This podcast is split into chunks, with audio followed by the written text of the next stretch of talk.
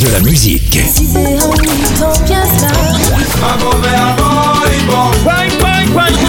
Et des infos. Elle chantera jusqu'à ses 99 ans. Double disque d'or pour son premier album solo. C'est VSM Radio.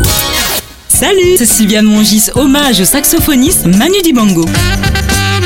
C'est le Cameroun qui voit naître en 1933 Manu Dibango. Il est initié très tôt à la musique par sa mère qui s'occupe de la chorale de Temple protestant. C'est en France, au printemps 49, qu'il apprend à jouer de la mandoline, du piano et du saxophone. C'est également à cette époque qu'il découvre le jazz et fait ses premières armes dans les cabarets en France puis à Bruxelles.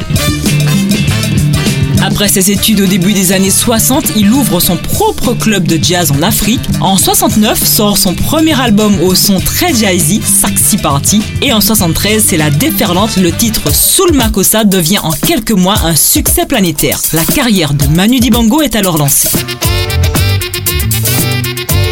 Entre concerts et albums, Manu Dibango s'enrichit à chacun de ses voyages. Il n'hésite pas à mélanger jazz, musique africaine ou jamaïcaine au gospel et au rhythm and blues. Le jazzman se lance à 71 ans dans une nouvelle aventure musicale. Il crée sa propre formation de 13 musiciens, le Maraboutique Big Band.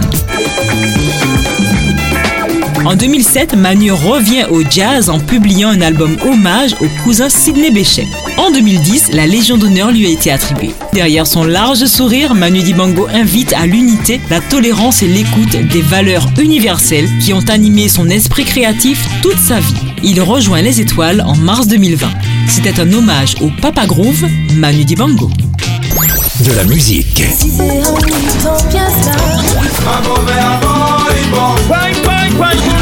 Et des infos. Elle chantera jusqu'à ses 99 ans. Double disque d'or pour son premier album solo. C'est VSM Radio.